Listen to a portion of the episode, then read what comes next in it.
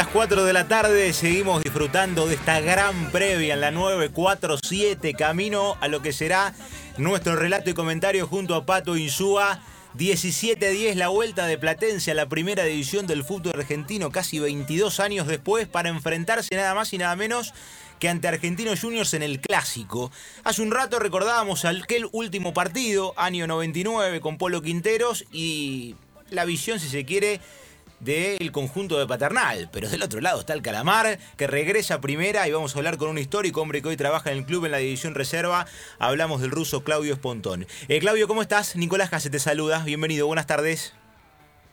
Hola Nicolás, gracias y bueno, un saludo para todos. Bueno, muchas gracias por, por atendernos. Eh, nos estamos metiendo en la previa de este gran partido que se va a jugar 5 y 10 de la tarde allí en Paternal con el arbitraje de Néstor Pitana. Eh, y me sale una pregunta que no me gusta hacer cuando me toca estar en campo de juego, pero ¿qué sensaciones? Eh, ¿Cómo se vive esta hora previa a la vuelta a la primera división? Y con, con mucha ansiedad, con mucha, creo que necesidad de salir a la cancha y y volver a sentir eh, esas sensaciones de, que los partidos, independientemente que hoy sea con argentinos, sino los partidos eh, tremendamente exigentes de que hay que sacar resultados, eh, que la primera es la máxima expresión del fútbol argentino y del fútbol sudamericano y mundial y hoy estar integrándola es, es una bendición, pero a, la vez es una exigencia máxima y, hay que responder en cada en los 90 minutos de cada partido, hay que, hay que hacerlo al máximo. Bueno, eh, empieza un camino que va a ser eh, difícil, pero que es muy lindo recorrerlo. Hmm.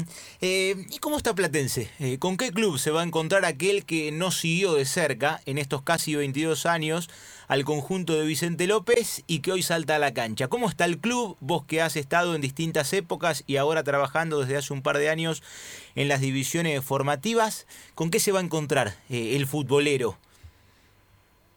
Con, con, un club que hace cuatro años, más o menos, cinco, eh, de que asumió esta última comisión y que después hubo un, una unión de todas las listas para seguir eh, haciendo crecer a Platense con un club ordenado, con un proyecto de, las divisiones inferiores eh, muy muy claro, eh, con un, un, club estructuralmente en crecimiento, con muchas disciplinas eh, de muy buen nivel, es decir, las anexas a lo que es fútbol profesional y fútbol de juveniles. Entonces, se apuntó a un proyecto de empezar a hacer crecer al club y que después eh, logre los resultados deportivos. Creo que así fue. El hecho de que primero aparecieron chicos en la primera división y después se logró el resultado deportivo, eso indica el camino que el club buscó y seguimos por eso, en, seguir ahora con, más necesidad y con más exigencia, eh, tratando de sacar eh, chicos como pasaba en, la época que hicimos nosotros, en mi caso, en el caso de Coto, de Boudet, de Cassini, de Baena, de Trezeguet, y así puedo seguir nombrando jugadores que han, eh, Coria, Nuch, eh, bueno, muchísimos jugadores que han, han surgido de la división inferior y que servían de, de estandarte de, de los jugadores que venían de otros clubes a formar un plantel eh, competitivo que, siempre daba lucha y bueno, eh, creo que hoy pasó lo mismo, se mantuvo el plantel que ascendió, eh, con chicos del club, con jugadores ya que han logrado dos ascensos de la B Metro a la B Nacional y de la B Nacional a, a Primera, y con algunos refuerzos, y creo que eso eh, hace que se mantenga la base, la exigencia de que no va a haber descenso directo en este año eh, también da una, un poco de tranquilidad en, en no sacar resultados obligados sino eh, sumar puntos, pero con tranquilidad de juego, no, no ir a buscar sí o sí un resultado que, determine alguna posición. Entonces, eh, creo que tiene un buen futuro inmediato platense en el, en el sentido de, de lo que es arrancar otra vez en primera división.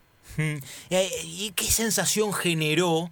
Eh, ¿Cómo tomó el club? Porque bueno, la primera fecha era ante Sarmiento, pero se sabía que no se iba a jugar en tiempo y forma, producto de que los dos equipos llegaban desde la Primera Nacional.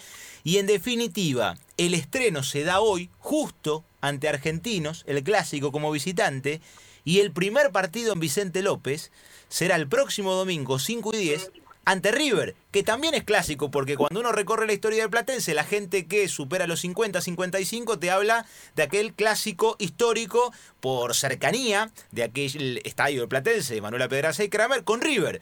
Y la parte más, si se quiere juvenil, los sub 40 toman como clásico Argentinos Juniors. Y justo son los dos rivales de los primeros dos partidos.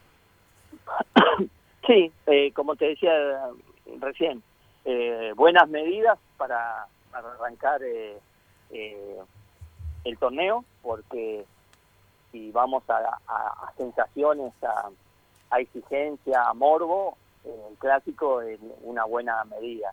Y si vamos a la parte futbolística, nos encontramos en segunda fecha con el mejor equipo del fútbol argentino y, sudamericano. Entonces, creo que van a ser buenas medidas y por eso yo recién decía de que en otro momento, cuando un equipo ascendía y en el primer año eh, tenía que pelear por no descender, por ahí arrancar como ahora, eh, em, es dificilísimo y las exigencias son otras. En cambio, creo que hoy Platense tiene la ventaja de, que sí va a haber promedios, pero no exigencia de resultado y eso le, va a permitir jugar con, mayor tranquilidad. Entonces, eh, son, son muy buenos los dos debuts porque uno va a tomar enseguida medidas de, cómo está el equipo y cómo puede rendir. Hmm. ¿Y cómo los vivías vos o cómo te los hacían vivir a vos la antesala de cada platense argentinos, argentinos platense? Hace un rato charlábamos con Polo Quinteros y nos decía, eh, en general venían los hinchas y nos marcaban, mira, pueden perder eh, los 18 partidos, pero con Platense no. Ese les pedimos por favor que no. ¿Y cómo era del otro lado? ¿Cómo vivían ustedes cada semestre cuando había que anotar este torneo nos toca en tal fecha el Platense Argentinos o Argentinos Platense? Y que ese partido teníamos que ganar sí o sí. A diferencia de lo que le decían al Polo, eh, nosotros nos marcaban no perderlo, sino ganarlo. Directamente. La necesidad de, de ganar el clásico. Como como pasa en todos en todos los clásicos eh, del fútbol. Eh, la idea es, ganarlo eh, y creo que es un partido especial, siempre lo sentimos así, de, que era un partido determinante y más a veces cuando depende en qué momento, porque siempre cada vez que había el sorteo del torneo mirábamos a ver cuándo nos tocaba con argentinos y ver la proyección, lo que quedaba del torneo, eh, entonces, eh, estaba un poco enfocado a partir del, partido con Argentino, enfocado en lo que venía o lo que quedaba del torneo, y ahí era un poco, era una bisagra el partido con Argentino, así que eh, con mucha intensidad. nada, y los hinchas también lo vivían así, y la semana previa era un mundo de gente, Vicente López, tanto cuando jugábamos de local como cuando nos tocaba ir de visitante. Así que eh, hoy eh, no está la gente eh, en la cercanía del estadio, no puede ir a la cancha, pero a través de las redes sociales creo que está lo, mismo de intensidad en el hecho de la exigencia. ¿Vas para el estadio a observar el partido o lo seguís desde casa? No, no, lo sigo desde casa, no, no, los protocolos, ya estuvimos hablando un poco con el presidente, que de visitantes son, es decir, todos los partidos de visitantes que juegue Platense va a ser difícil por el tema de los protocolos. Nosotros estamos, por ser yo técnico de la reserva, estoy hisopado y todos los todos los fines de semana me hisopo para jugar el partido de reserva, pero no, voy a solamente ir a ver los partidos de local, eh, que hay mucha más facilidad y, y, es más accesible. Entonces, eh, los de local sí los voy a ver todo en directo, los de visitantes los veré a través o excepto por ahí cuando se juegue en Mendoza o en, Santiago del Estero, que por ahí uno viaja a veces con la cercanía de la primera y por ahí se puede dar de que nos quedemos a ver el partido, pero si no, no. Está muy bien. Bueno, la última, eh, Baldazarra, Yor, Tiago Palacios, digo, por ahí tenemos que echar el ojo de los chicos.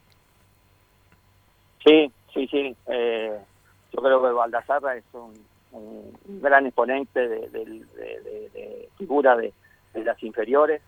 Eh, creo que a Franco le falta soltarse un poquito más.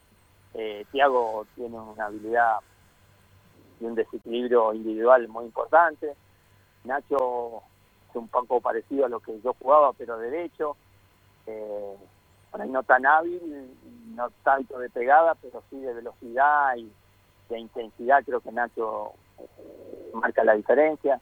Después atrás hay Medina un punta, Martí un lateral.